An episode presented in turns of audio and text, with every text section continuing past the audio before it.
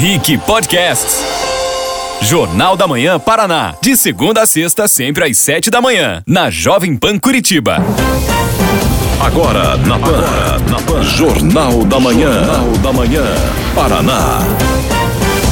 Ora, 7 horas e 5 minutos. Repita. 7 e 5. Muito bom dia para você que segue bem informado aqui na Rede Jovem Pan. Eu sou Marques Souza, esse é o Jornal da Manhã Paraná. Estamos em rede com a Jovem Pan Curitiba, Ponta Grossa e Cascavel. E você já sabe, mas não custa te lembrar, a rádio que virou TV também segue na internet. Bom dia, Camila Andrade. Quem quiser nos ver e também ouvir pela live faz como, hein? Muito bom dia, uma ótima semana para todos nós. Vocês podem nos acompanhar pela internet acessando o nosso canal no YouTube. É só procurar por Jovem Pan Curitiba. Aproveite e já se inscreve no canal, clica no sininho de notificações, assim você vai saber sempre quando o Jornal da Manhã Paraná estiver ao vivo. Lembrando que você pode interagir deixando a sua opinião através do chat. O Jornal da Manhã Paraná também é Panflix. Você pode baixar o aplicativo, se inscrever na nossa plataforma do Panflix e nos assistir na sua TV Samsung. No Instagram, a nossa página é @jovempancuritiba e dá para participar por lá também. É só mandar mensagem. E nas outras redes sociais é só usar a hashtag Jornal da Manhã PR. Agora 7 e 6. Repita. 7 horas e 6 minutos. E vamos aos principais destaques desta segunda-feira, dia 2 de agosto de 2021. Paraná recebe novo lote de vacinas contra a Covid-19. Curitiba avança na vacinação com a primeira dose para nascidos em 1986 e 1987. Além disso, a capital paranaense espera 31 mil pessoas para tomar a segunda dose. Roberto Requião anuncia a saída do MDB. Decisão foi tomada depois de ex-governador perder a presidência do partido. Manifestantes fazem atos a favor de Bolsonaro e do voto impresso nas eleições de 2022. Partidos vão ao Tribunal Superior Eleitoral cobrar explicações de Bolsonaro sobre suposta fraude nas eleições. Tudo isso e muito mais a partir de agora. Vem junto, chegamos! Camila Andrade tá frio, mas tá melhor que semana passada, né? Muito melhor. Agora 10 graus aqui em Curitiba. Tempo estável na maior parte do Paraná nessa segunda-feira. Apenas o litoral tem a para alguma garoa bem ocasional, especialmente nos trechos de serra. Então quem vai aí pro litoral ou tá vindo do litoral, toma bastante cuidado na estrada, viu? Destaque também para as temperaturas à tarde que devem ficar mais elevadas no interior do estado. Aqui em Curitiba, máxima é de 19 graus. Em Ponta Grossa, mínima de 7, máxima de 19 e em Cascavel, mínima de de 8 e máxima de 21 graus. E nós começamos a semana com a informação que o Paraná recebeu mais de 329 mil doses de vacinas contra a Covid-19 neste sábado.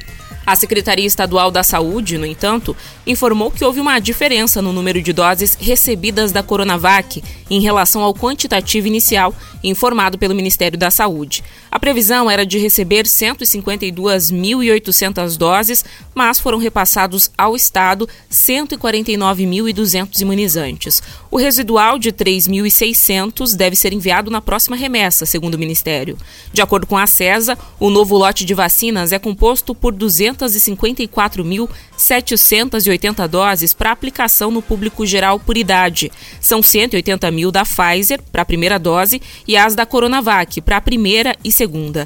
Mas com esse quantitativo, o Paraná recebeu em apenas uma semana mais de 970 mil doses de imunizantes contra a doença. Beto Preto, secretário de Estado da Saúde, ressaltou mais uma vez a importância da conclusão do ciclo vacinal. Vamos ouvir. Precisamos superar é, cada vez mais o número de vacinados. Ninguém pode deixar de tomar a segunda dose. Ninguém pode, por exemplo, simplesmente se recusar a tomar a vacina. Ela não é obrigatória, mas ao mesmo tempo é uma opção que tem que ser levada em conta de maneira firme, porque se caso contrário, aquele organismo continua é, livre para ser infectado o Paraná começou a distribuir as novas doses no domingo e, com isso, os municípios já podem dar continuidade no calendário de imunização. Em Ponta Grossa, nos Campos Gerais, as vagas para vacina nesta segunda-feira estão esgotadas. A Fundação Municipal de Saúde da cidade disponibilizou 750 doses para pessoas entre 33 e 39 anos. A vacinação será realizada no centro de eventos, no sistema drive-thru e pedestres. Nesta semana, a Prefeitura também atualiza o cadastro para o público entre 30 e 31 anos. Em Curitiba, hoje, a Secretaria Municipal de Saúde vacina os nascidos no segundo semestre de 1986, de 1 de julho a 31 de dezembro, e todos os nascidos no ano de 1987. Gestantes e mulheres que tiveram bebês há até 45 dias também podem se imunizar. A estimativa da Prefeitura é atender com a primeira dose cerca de 28 mil pessoas. Também são esperadas mais de 31 mil pessoas para receber a segunda dose. Devem voltar aos postos de vacinação as pessoas do grupo de comorbidades. A capital paranaense vacinou mais de 1 milhão e 29 mil pessoas contra a Covid-19. No estado, mais de 6 milhões de paranaenses já foram imunizados, quase 70% da população adulta. Agora, pauta número 2. O ex-governador Roberto Requião anunciou a saída do MDB. Decisão foi tomada depois de ex-governador perder a eleição para a presidência do partido. O ex-governador Roberto Requião, agora ex-MDB, perdeu o comando do partido ao qual é filiado há 40 anos. Ele foi derrotado durante a convenção partidária do MDB, que ocorreu neste sábado, para o deputado estadual Anibele Neto, que teve 76% dos votos dos delegados do partido. Após a derrota, Requião anunciou sua saída da sigla nas redes sociais. No post, ele disse, aspas, o MDB do Paraná foi tomado pelo Ratinho e pelo Bolsonaro. Sou sério, estou fora, fecha aspas. Por 30 anos, o MDB, que é um dos maiores partidos do Paraná e tem grande influência no jogo político, foi comandado por Requião ou algum de seus familiares, como irmãos, sobrinhos ou ele próprio. No Paraná, a legenda estava desde fevereiro com uma comissão provisória, sob comando do deputado federal Sérgio Souza. Requião tentava, desde então, voltar ao comando do partido.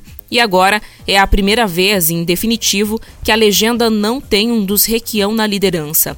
Em entrevistas antes da convenção, Requião não escondeu que o seu principal objetivo era reassumir o comando do partido para ser candidato em 2022 ao governo do Paraná, em oposição à gestão de Ratinho Júnior. Apesar de tudo, os planos dele ainda podem estar de pé visto que imediatamente após o anúncio dele de saída do MDB, outros partidos já iniciaram um romance com Requião e demonstraram que desejam usá-lo para chegar ao comando do governo estadual no ano que vem. Entre eles estão PT e PSB. Nas redes sociais, Glaze Hoffman, presidente do PT Paraná, o deputado estadual Arilson Chorato, liderança do PT na Assembleia Legislativa, e a deputada federal pela Bahia, Lidice da Mata, do PSB, prestaram solidariedade a Requião. O vencedor da convenção, agora presidente do MDB, Anibele Neto, diz que Requião é seu amigo há 20 anos, alguém que sempre teve muito respeito. Nas redes sociais, Anibele Neto publicou um vídeo agradecendo todo o apoio.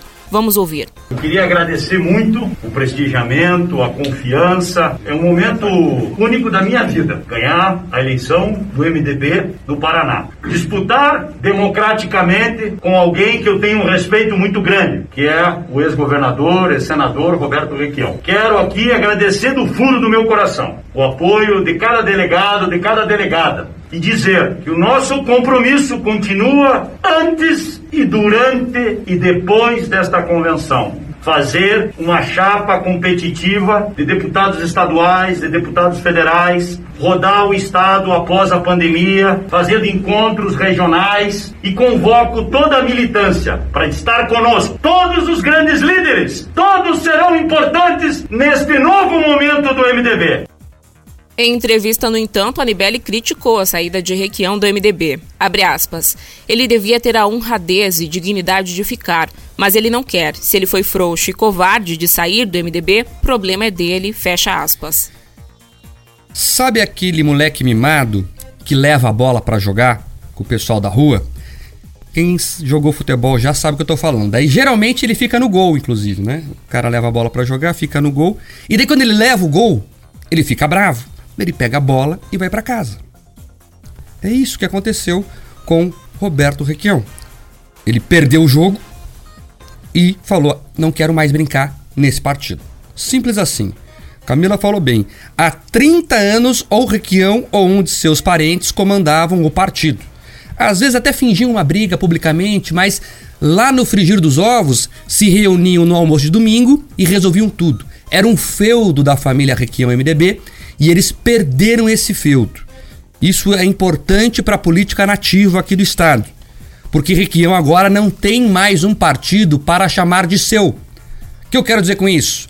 Ele pode até ir para o PT, mas no PT será mais um, porque o PT tem Gleisi Hoffmann, tem Enio Verri, tem Tadeu Venere, tem figuras históricas como o Dr. Rosinha, que é o Karl Marx das Araucárias, tem o pessoal lá que construiu o partido e Requião pode contribuir com isso, mas não será o dono, como fazia com o MDB.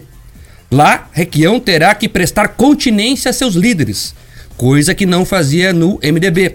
Então, a vida de Requião, que já estava no ostracismo, tende a ficar cada vez menos importante para o conjunto político do Paraná. Ele deveria ter colocado as pantufas e se aposentado, assim como os paranaenses já disseram para ele fazer nas últimas eleições ao Senado. Ele fica insistindo, vai diminuir cada vez mais. Sabe, Camila, que o Pelé tem uma frase ótima. Sabe que o Pelé é rei, segundo ele mesmo? Porque ele soube a hora de parar. Pelé parou no auge. Pelé não foi se apagando aos pouquinhos. O mal de muitos políticos é não entender a hora que tem que parar. As pessoas têm que dar contribuições, compreender que seu trabalho já foi feito e seguir a vida. Mas não, algumas pessoas têm tanta fome pelo poder que ficam tentando a todo custo voltar a boquinha. Agora ele tenta aí outro partido para tentar ser candidato. Talvez seja útil até o PT, que hoje não tem nome. Quem vai ser o candidato do PT para governador do Paraná? O PT não tem. Você acha que a Gleisi vai entrar nessa? A Gleisi precisa de foro privilegiado, ela vai seguir no, na, no mandato de deputado federal. E os outros também ali, cada um tem o seu objetivo mais interno. Então o Requião pode ter resolver um problema ao PT colocando seu nome à disposição ao governo, que vai ser uma candidatura pequena que vai servir ali para defender o Lula. Só isso. Então pro PT ele pode ser útil. Pro PSB não vai. Pode ver que quem anunciou lá que ficou feliz com a saída e a possível vinda pro PSB foi uma deputada da Bahia.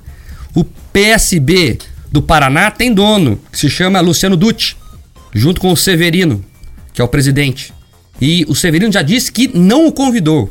Então o PSB local não vê com bons olhos a ida de Roberto Requião. Só se nacionalmente o PSB fazer um movimento, mas eu acho muito difícil. Muito difícil, vai é, expor demais o partido. Então, deve ser o PT, partido em que ele será mais um. Requião perdeu o feudo e o deputado Aniberi Neto é um bom deputado, tem histórico de é, ser muito firme em suas posições, você viu pela fala que ele fez, e já chegou dando um recado. Se não ficou, foi covarde. E o problema é dele. O MDB segue e já deixou bem claro ali que o objetivo deles é seguir montando uma boa chapa para deputados, ou seja, não se interessa nesse momento pelo menos em lançar ninguém ao governo do estado. O jogo está jogado e os tabuleiros começam a se movimentar. Vamos ver qual será o próximo passo.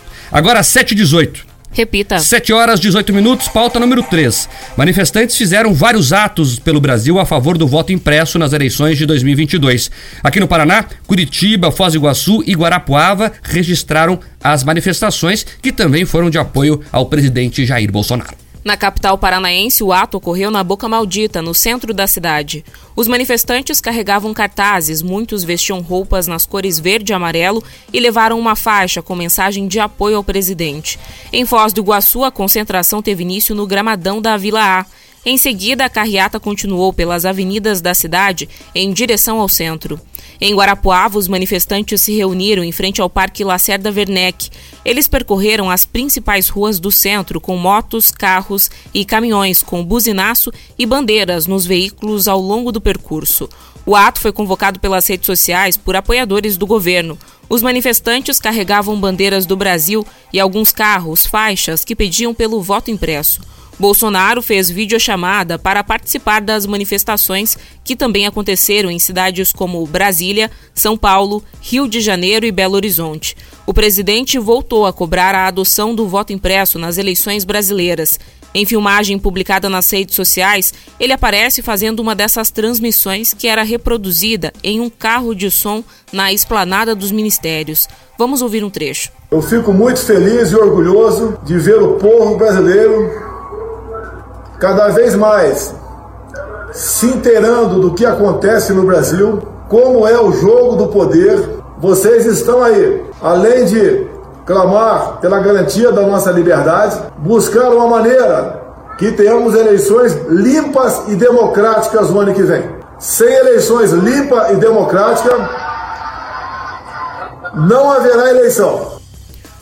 Aos manifestantes, Bolsonaro voltou a afirmar que haveria indícios fortíssimos de manipulação em pleitos anteriores. A manifestação teve muita gente nas ruas, várias capitais, 23 capitais registraram atos importantes, isso registrado pela própria mídia. Em Curitiba tinha um número importante de pessoas nas ruas, também manifestações no interior do estado. O que, que é o principal disso tudo? Elas foram capilarizadas, que é o termo que se usa muito na política, inclusive. Significa que elas ganharam várias cidades e não ficaram restritas aos grandes centros mostram que o país está discutindo o assunto. Veja, o que eu estou dizendo aqui é o seguinte: você pode até ser contra o voto auditável, o voto impresso, como queiram, mas é importante dizer que boa parte das cidades brasileiras disseram que querem discutir isso. E aí, eu estou falando isso por quê? Porque o argumento que eu usei aqui sempre foi esse.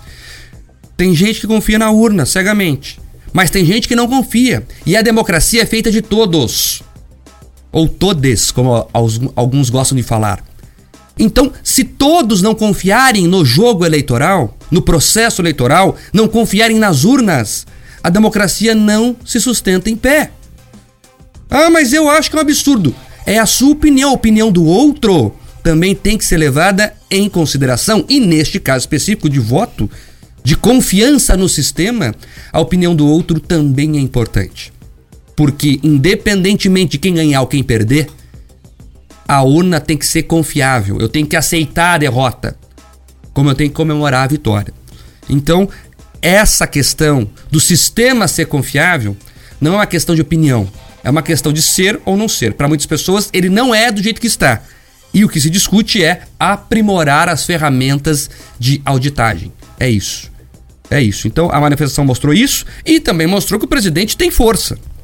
Ele convocou as pessoas, fez a live na quinta-feira, mesmo não apresentando qualquer prova, como ele mesmo disse, que não há provas, há indícios, ele levou a gente para as ruas. Teve gente na rua, com manifestação, com cartaz, com faixa, com grito. Tem vídeo na Paulista mostrando muita gente na Paulista, que é o grande coração do Brasil. Aqui em Curitiba, a manifestação aconteceu na Boca Maldita, que é um lugar simbólico. Pouca gente lembra, mas a primeira manifestação de direta já do Brasil foi em Curitiba, na Boca Maldita, em 84. Os mais antigos vão lembrar. Quando se reuniram lá no palanque o Tancredo, o ex-governador Zé Richa, o ex-prefeito Maurício Fruit. Junto ali começaram um movimento que deflagrou o Brasil inteiro e chegou à democracia que temos hoje. Então, a manifestação de Curitiba manteve essa coisa histórica de usar a boca maldita aqui na capital paranaense para espalhar democracia pelo Brasil. Então, a discussão é essa. O Brasil tem que avançar, tem que aprimorar o seu sistema eleitoral para que todos confiem nele. A nossa história mostra que o Brasil tem muitos problemas com isso. Lembra do, da, dos anos 30 do século passado tivemos vários problemas, as urnas eram fraudadas e os brasileiros não querem mais isso. Então a questão é aprimorar o sistema para que ninguém fique com nenhuma dúvida. Aí, lá em outubro do ano que vem, quando ganhar um ou outro, todo mundo vai poder falar, é, ganhou mesmo. Agora, se não tiver isso, vai ficar aquele que no ar. É, mas será que não teve fraude? E é esse que que nós temos que retirar. Reforço. Muitas pessoas polarizaram a discussão nesse momento como se fosse uma vontade do presidente Jair Bolsonaro. E essa discussão vai muito além da vontade do presidente. Muito além. Porque a democracia, o Bolsonaro vai passar, o Lula vai passar, o Ciro Gomes vai passar, o Dória vai passar, todos esses caras passam, a democracia fica. E é por isso que nós temos que fortalecer lá. É muito além da opinião do presidente, da vontade do presidente. A questão é aprimorar um sistema para que ele seja confiável, inclusive ao longo da história. Agora 7h24. Repita. 7 horas e 24 minutos, pauta número 4. O Paraná termina o mês de julho com uma queda de quase 40% da taxa de ocupação das UTIs do coronavírus. No dia 1 de julho, 92% dos leitos disponíveis estavam ocupados. Já neste sábado, dia 31, esse número foi de 56%, menor taxa dos últimos nove meses. O indicador não baixava de 60% desde o dia 1 de novembro de 2020. A quantidade de pacientes internados também caiu mais de 40% no Paraná. Passou de 4.546 hospitalizados no começo do mês para 2.569 no último dia de julho. Por causa dessas quedas e pela melhora nos indicadores, o governo do estado flexibilizou algumas regras de combate à pandemia. O novo decreto prevê a redução no horário do toque de recolher e autoriza alguns eventos a serem realizados com até 500 participantes. Dessa forma, o toque de recolher vai ter uma hora a menos e será realizado da meia-noite às 5 horas da manhã. O mesmo vale para a comercialização e o consumo de bebidas alcoólicas em espaços públicos.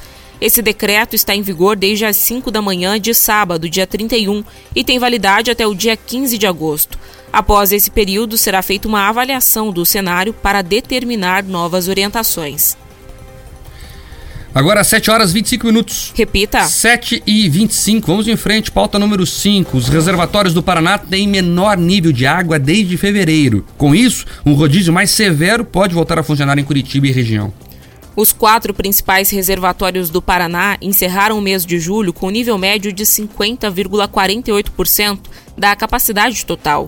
Esse é o menor desde fevereiro, quando ficou em 46,74%. Os níveis de reservação alcançaram o máximo visto esse ano ao final de março, com 60,79%. A partir de então, o volume de água vem caindo mês a mês, com redução de 4% só em julho. Essa queda é reflexo da falta de chuvas, que vieram bem abaixo do normal para o período.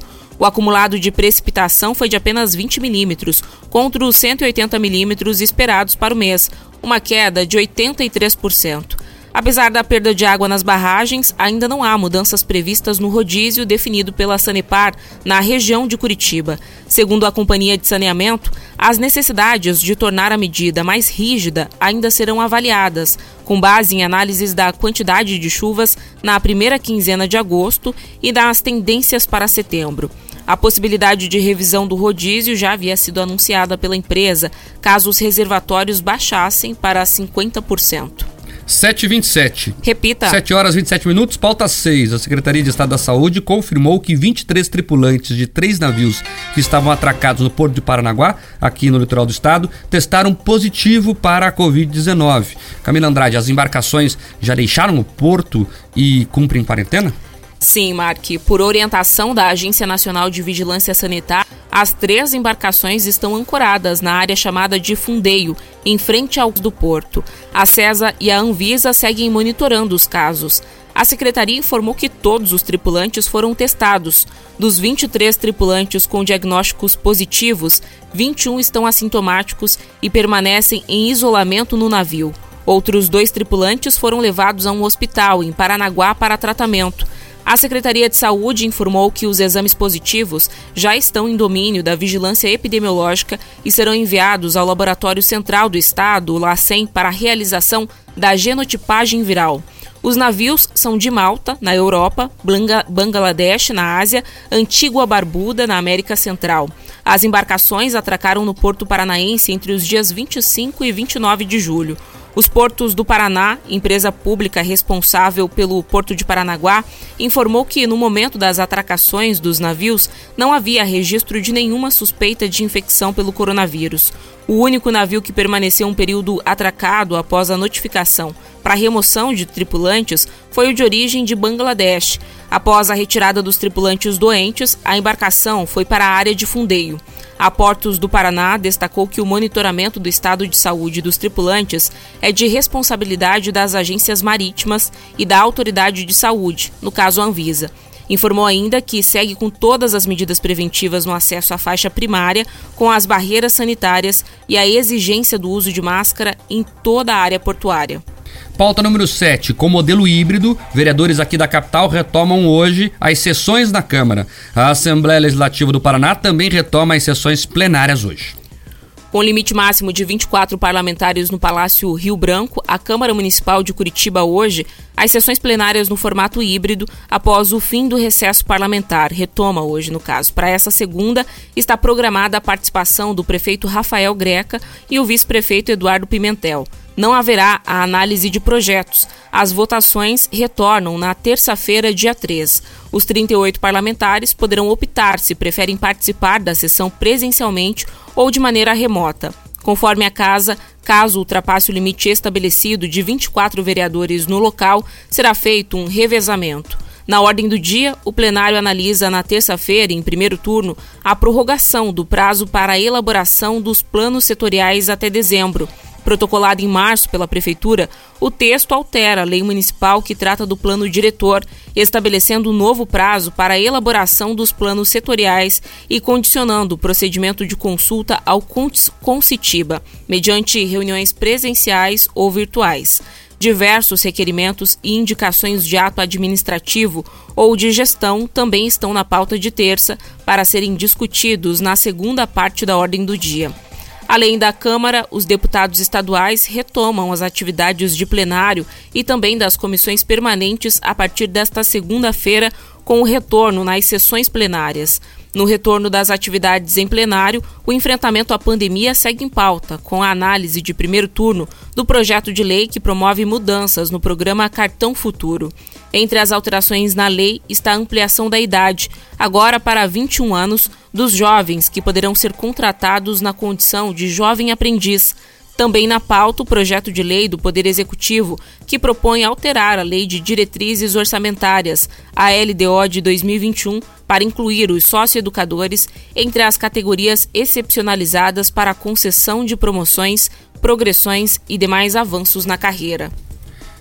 Tá aí, portanto, os parlamentares curitibanos e paranaenses voltam aos trabalhos nesta manhã e nessa tarde. Agora, 7h31. Repita. 7h31. Camila, vamos falar com os ouvintes. O que, que o pessoal está falando das pautas trazidas ao longo do jornal?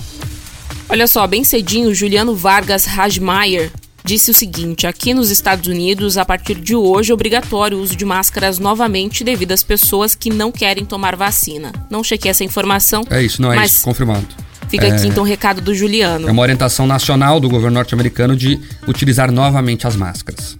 O Marcos Aparecido Moreira disse: Não vejo a hora de chegar a minha segunda dose. Sempre fui a favor da vacinação em massa. E ele complementou, também comentou ali o assunto em relação ao MDB. Disse: Requião é passado, temos que ter novos políticos com novas ideias.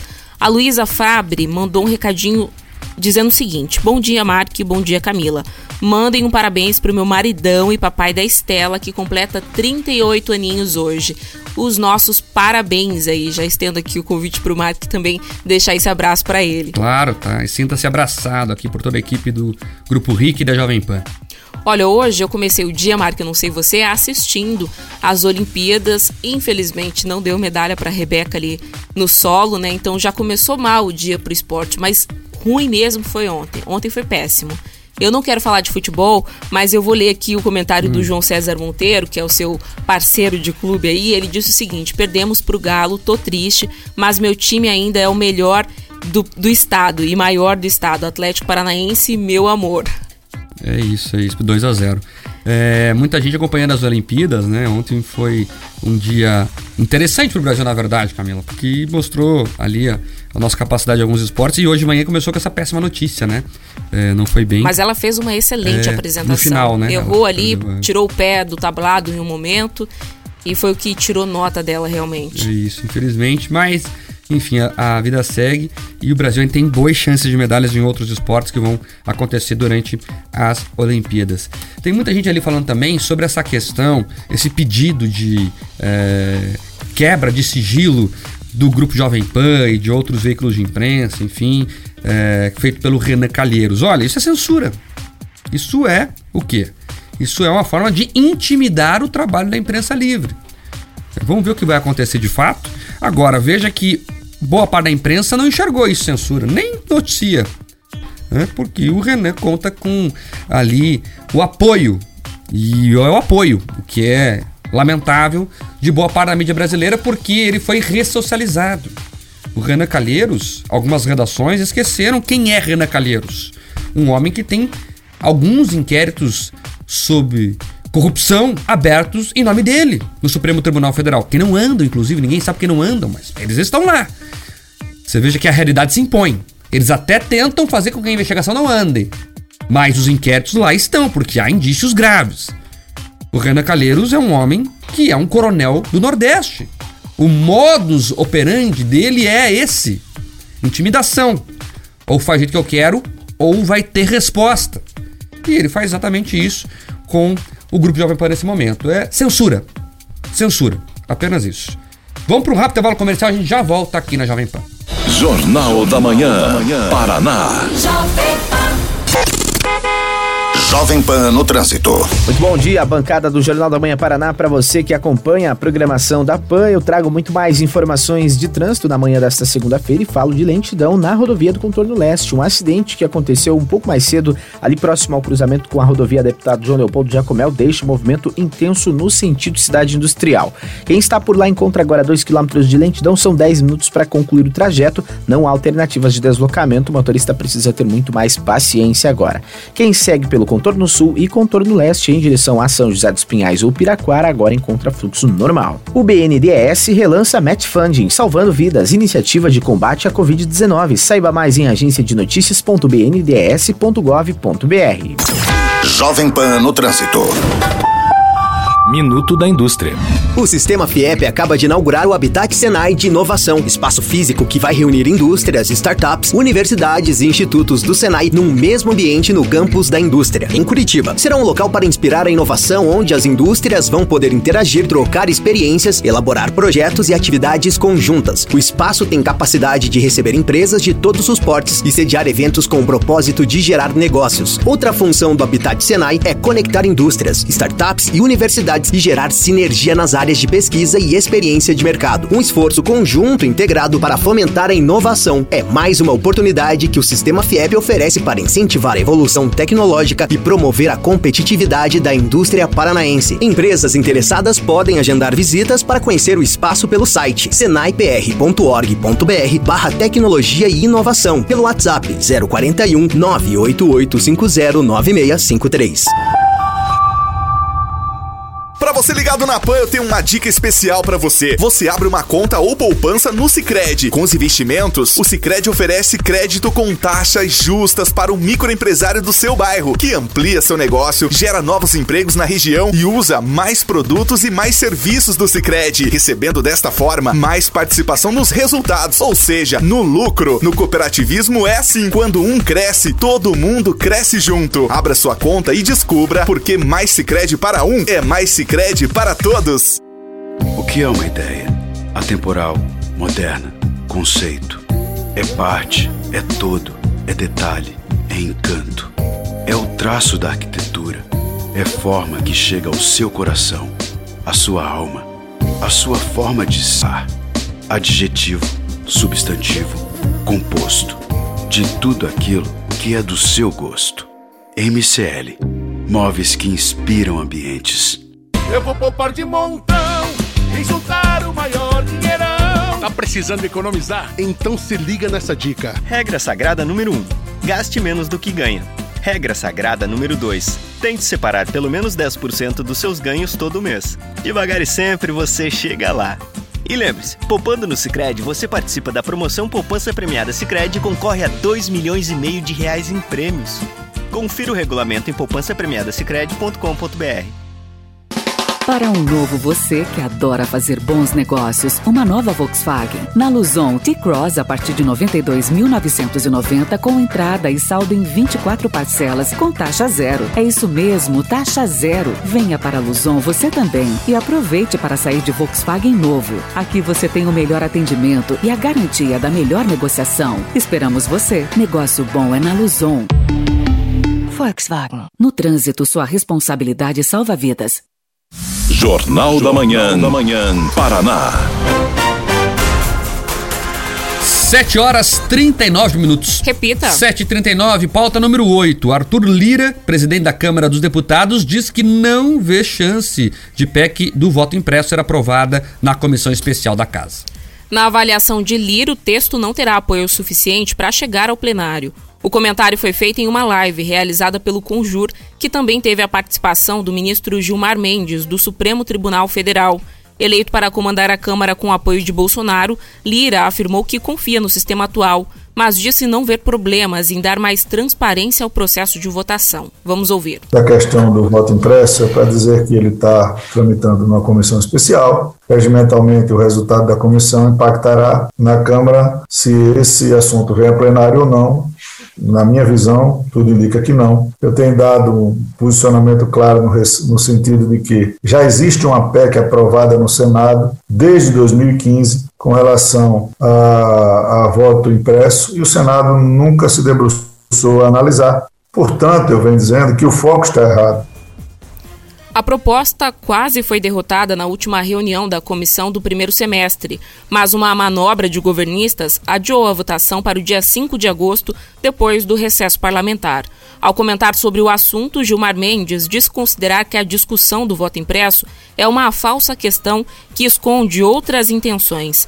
Ele também falou que conversa fiada tem que parar. Vamos ouvir. Essa ideia de que sem voto impresso nós não podemos ter eleição ou nós não vamos ter eleições confiáveis, na verdade, é, esconde talvez algum tipo de uma intenção subjacente, de uma intenção que não é boa. Se fosse a solução, se de fato nós temos tanta certeza de que não há problemas no voto impresso, na verdade seria melhor voltar para o voto manual que nós tivemos ao longo da vida toda e em que nós tivemos inúmeros problemas, inclusive na contabilização e depois no fenômeno que é muito conhecido como do, ma do mapismo. Portanto, é, vamos parar um pouco de conversa é, fiada. Claro que todos nós somos favoráveis à auditabilidade da urna, queremos que seja auditável, mesmo que avance na comissão para aprovar uma PEC, são necessários ao menos 308 votos na Câmara,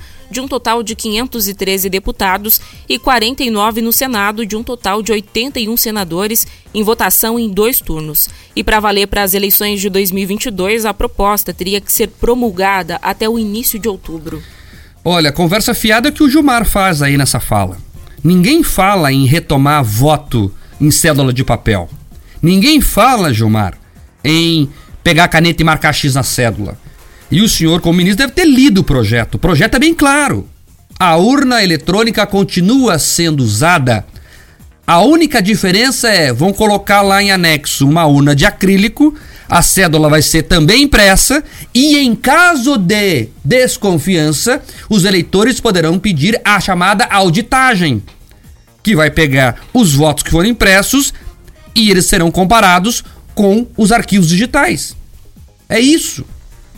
Mas aí o pessoal que é contra essa auditagem dos votos, essa impressão das cédulas, remete a essa coisa antiga, veja, porque querem de novo o voto de papel, querem lá, ficarem semanas apurando. Ninguém está falando isso. O projeto é claro, gente. Então vamos parar de querer fazer fake news. O que o Gilmar está querendo colocar na cabeça das pessoas não é verdade. Pelo contrário, a ideia é ampliar, ampliar a confiança no sistema. Então são coisas diferentes. E é importante dizer o seguinte: o, essa fala do Arthur Lira foi feita na sexta-feira, antes das manifestações. É importante é hoje, hoje o dia vai ser importante em Brasília, para ver como é que elas vão repercutir no Congresso e principalmente nas, na Câmara dos Deputados. Eu tenho a impressão, e aí o pessoal vai ficar bravo comigo aqui, que não vai mudar nada. O Congresso não vai passar esse voto auditável. Mas as manifestações serviram para mostrar que as pessoas estão descontentes. Então vamos ver como é que os deputados vão reagir.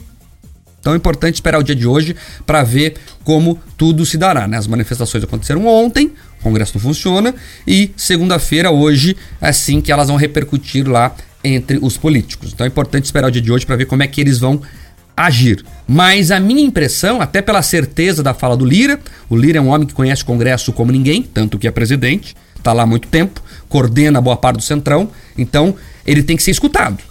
E o Lira foi muito categórico em dizer ali que não vai nem para o plenário. E até jogou já a bronca para o Senado. Vamos acompanhar para ver o que acontecerá. A minha opinião é que nesse momento, se nada acontecer, as manifestações não foram suficientes para mudar a realidade. O voto auditável não vai passar, mas vamos aguardar para ver o que ocorre. Agora, 7h44. Repita. 7 horas 44 minutos, pauta número 9. Partidos vão ao Tribunal Superior Eleitoral cobrar explicações de Bolsonaro sobre supostas fraudes nas eleições. um grupo de 11 partidos acionou o TSE para cobrar que o presidente seja obrigado a prestar esclarecimentos e apresentar provas sobre os ataques feitos às urnas eletrônicas. A petição é assinada por MDB, Solidariedade, PT, PDT, PSDB, PSOL, Rede, Cidadania, PV, PSTU e PCdoB. O pedido de interpelação do presidente foi encaminhado pelas legendas ao Corregedor-Geral Eleitoral, ministro Luiz Felipe Salomão, responsável por acompanhar os serviços da Justiça Eleitoral no país, incluindo a realização das eleições. Bolsonaro já foi questionado formalmente pelo TSE sobre as declarações, mas não apresentou nenhuma prova de irregularidade. A proposta, patrocinada por Bolsonaro, é considerada enterrada no Congresso pela própria base de apoio ao governo, incluindo o Centrão. E ainda falando sobre as relações do Bolsonaro com seus aliados, o vice-presidente Hamilton Mourão foi às redes sociais neste sábado para afastar a possibilidade de renunciar ao cargo e dizer que segue o governo Jair Bolsonaro até o fim, apesar das críticas do chefe do Planalto. O post de Mourão foi o seguinte: abre aspas. Desde 2018 tenho viajado pelo Brasil e muitas pessoas falam que votaram na chapa Jair Bolsonaro Mourão por confiar em mim. Em respeito a essas pessoas e a mim mesmo, pois nunca abandonei uma missão, não importam as intercorrências, sigo neste governo até o fim. Fecha aspas.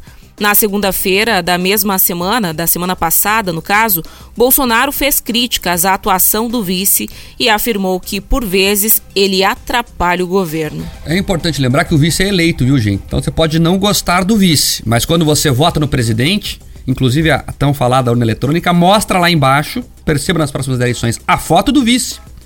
Então o vice é votado. Ele é um cargo eletivo. Então as pessoas que não gostam dos vices das chapas não tem que votar no candidato. O vice é importante. E agora nem tem tanto problema. Estou falando aqui, por exemplo, lembro rapidamente aqui da questão do Temer, né? Que o PT pedia fora Temer, mas elegeu o Temer. Temer foi eleito pelo PT na chapa PT-MDB. A Dilma escolheu o Temer e depois os petistas esqueceram disso e falam lá que a Dilma levou o golpe. Veja, mas o Temer seguiu, ele foi eleito. A democracia né, foi respeitada, porque a chapa, por isso que se chama chapa, a chapa foi eleita. A Dilma né, fez pedaladas fiscais, cometeu crime de responsabilidade, caiu por conta disso e o vice assumiu, o vice que foi eleito pelos votos dos petistas. Então o vice é importante. Então, nas próximas eleições, fique de olho no vice.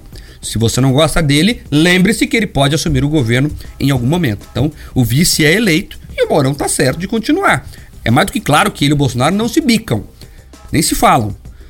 Mas, enfim, o Bolsonaro o escolheu também, né? Ele foi escolhido depois de um longo processo que muitas pessoas disseram não. A Janaína Pascoal, por exemplo, foi convidada, disse não. Né? Outros políticos foram convidados, não se acertaram com o Bolsonaro. Sobrou o Mourão, Mourão entrou para a chapa e foi eleito. E, segundo ele, fica no governo até o fim. Agora 7h48. Repita. 7 horas 48 minutos, pauta número 10. Laudo não aponta lesões nas mãos do marido da, da deputada federal Joyce Asselman, do PSL de São Paulo. O exame do Instituto Médico Legal, IML, do Distrito Federal foi realizado nas mãos, dedos e punhos do médico Daniel França Mendes de Carvalho para verificar se ele tinha ou não hematomas provocados por algum confronto físico. O resultado apontou ausência de lesões recentes. Relembrando o fato, a deputada diz que acordou na madrugada do dia 18 de julho com dentes quebrados, fraturas e marcas de sangue no chão do apartamento funcional onde mora, na capital, mas não lembra do que ocorreu. Já o esposo afirma que estava dormindo em um quarto separado e não viu e nem escutou nada. O exame do IML foi realizado no dia 26 de julho, segunda-feira passada, nove dias após o incidente ocorrido no imóvel. O resultado do laudo saiu na última sexta-feira. A solicitação da análise ocorreu após insinuações nas redes sociais de que Daniel poderia ter agredido a esposa. Nas redes sociais, Joyce informou na tarde deste domingo que recebeu com naturalidade o resultado negativo do exame do corpo de delito do marido. Aspas. O laudo comprova com respaldo técnico que ele é inocente diante de acusações precipitadas e propagadas de maneira irresponsável nas redes sociais. Fecha aspas. Uma perícia feita pelo Departamento de Polícia Legislativo, DEPOL, da Câmara dos Deputados, em câmeras de segurança, concluiu que nenhuma pessoa estranha entrou no apartamento funcional onde Joyce Halseman mora, em Brasília, entre os dias 15 e 20 de julho. A parlamentar aponta a fragilidade na segurança dos imóveis funcionais do DF. Além da DEPOL, a Polícia Civil do Distrito Federal e a Polícia Federal investigam o caso. Gente, vamos falar a verdade entre nós aqui. Quem conhece a Joyce sabe, é mais fácil o marido apanhar dela do que o marido bater nela. O teste só comprovou o óbvio. Esse caso continua sem solução, uma história muito estranha. Eu acho lamentável o jeito que a deputada usa de forma política isso, a repercussão do caso. Mas é mais lamentável ainda uma mulher apanhar, ela tá ferida, os hematomas são visíveis, e não contar como aconteceu aquilo, ela não lembra, ou se não se descobrir como aconteceu aquilo. Então, é importante que a investigação siga, mas eu até, Camila, você falou ali o, o, final da nota da Joyce, que ela reclama da fragilidade da segurança dos imóveis funcionais em Brasília. Vamos lá, vamos falar a verdade aqui. O que é imóvel funcional? Onde mora deputado? Você acha que deputado quer que tenha vigilância na porta do apartamento dele? De verdade mesmo, verdade pra você. Você acha que eles querem? Que tem uma câmera na porta mostrando quem entra e quem sai? E as reuniões de madrugada? E os acertos de propina? E as amantes, os amantes? Para, gente. Eles não querem. Ué, eles não querem que tenha segurança reforçada. Não tem mesmo. Não tem mesmo. Conheço alguns dos imóveis funcionais de Brasília lá. Não tem segurança mesmo, porque eles não querem, eles querem ter privacidade para levar as suas vidas e para fazer os seus acordos e para fazer o que político faz, ou ninguém sabe aqui. Vamos parar de ser inocente, gente. Não tem mesmo, ela tá certa, mas não tem porque eles não querem. Eles não querem ter ali uma investigação 24 horas por cima dele, até para a própria privacidade dos parlamentares. Agora 7h51. Repita. 7 horas e 51 minutos. Olha só, muita gente ali na live participando, pessoal falando lá é, da questão é, da Joyce, o pessoal falando, ah, quem sabe ela tomou um Dolly. E, enfim. Agora, a história é, é estranha, gente. A gente tem que lembrar que ela foi agredida de alguma forma, ela não lembra.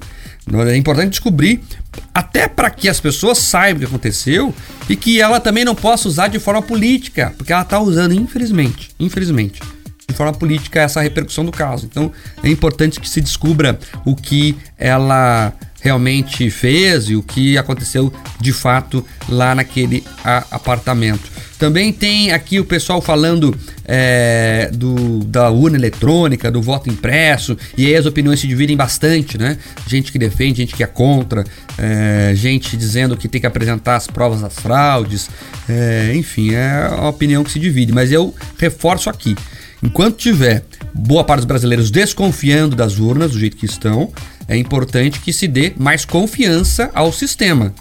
Por isso que essa é uma, um debate importante, é uma discussão muito importante. O, o Monte Meso dizendo, ao contrário de vandalismo, havia muitas famílias e pessoal recolhendo lixo em sacolas para deixar tudo limpo. Foi memorável, educação e civismo. Falando sobre as manifestações de ontem, né? Que nós falamos aqui que não houve registro de vandalismo em nenhuma das cidades que apresentaram protestos, nem também confusão, nem agressões, enfim, que bom, né? Que bom. Ato pacífico, é, igual a invasão do Capitólio, diz o Luiz Cavalheiro. Eu não sei, Luiz, se você viu algum vandalismo, algum, alguma violência, pode dividir aqui conosco, a gente registra no ar, é que a gente realmente não teve essa apuração. Acho é, que ele foi irônico. É, mas enfim. É, mas é que ele falou, ele deu exemplo de um, de um ato, né, é, que teve vandalismo. O, também tem aqui o, o pessoal falando do, do, Renan Calheiros, muita gente falando ali, é, enfim, dessa questão que ele quer investigar alguns veículos de imprensa. Também tem o Renan, gente, acontece o seguinte, o Renan, ele foi ressocializado. Então, sabe aquela coisa da aglomeração do bem? Teve um caso da imprensa americana que eles falaram que naquele ato específico o vírus não circulou. Eles, sei lá como chegaram a essa compreensão, mas a imprensa norte-americana, em um ato ali que na época era contra o Trump, ah, não, ali o, o vírus não circula, porque ali as pessoas, né, sei lá porque não, não circulava. Então o Renan, esse ataque é ataque do bem. Veja, é a mídia que aponta alguns fatos positivos do governo quando eles existem. Então, ali eles merecem apanhar. É assim que as redações funcionam. É assim que as redações funcionam. E quem fala que é, não é assim, ou falta com a verdade, ou vive no mundo da lista das Países das Maravilhas. Né? Então, parte da, da imprensa é militante. E como aqui na Jovem Pan o presidente tem espaço, ele faz a live dentro do Pingo nos Is, né? ele tem análises que mostram a parte boa e a ruim do governo. Então a imprensa não gosta de Jovem Pan. Então, como o Renan bateu na Jovem Pan, é um ataque do bem. Então não é censura, ó, vamos fechar o olho aqui, vou ficar quietinho e deixar ver o que vai acontecer. É apenas isso. Agora 7h54. Repita. 7 horas e 54 minutos. Olha só, vamos sair no horário hoje. Na verdade, esse é o horário comum, né? Porque a Ju toca o comercial e começa às 8 em ponto Rock and Pop. Amanhã a gente volta aqui na Jovem Pan. Tchau, Camila. Tchau, tchau, gente. Amanhã é 7 em ponto, hein? Até lá. Tchau. De segunda a sexta, às sete da manhã. Jornal da Manhã. Jornal da Manhã. Paraná. Rick Podcasts. Jornal da Manhã Paraná. De segunda a sexta, sempre às sete da manhã. Na Jovem Pan Curitiba.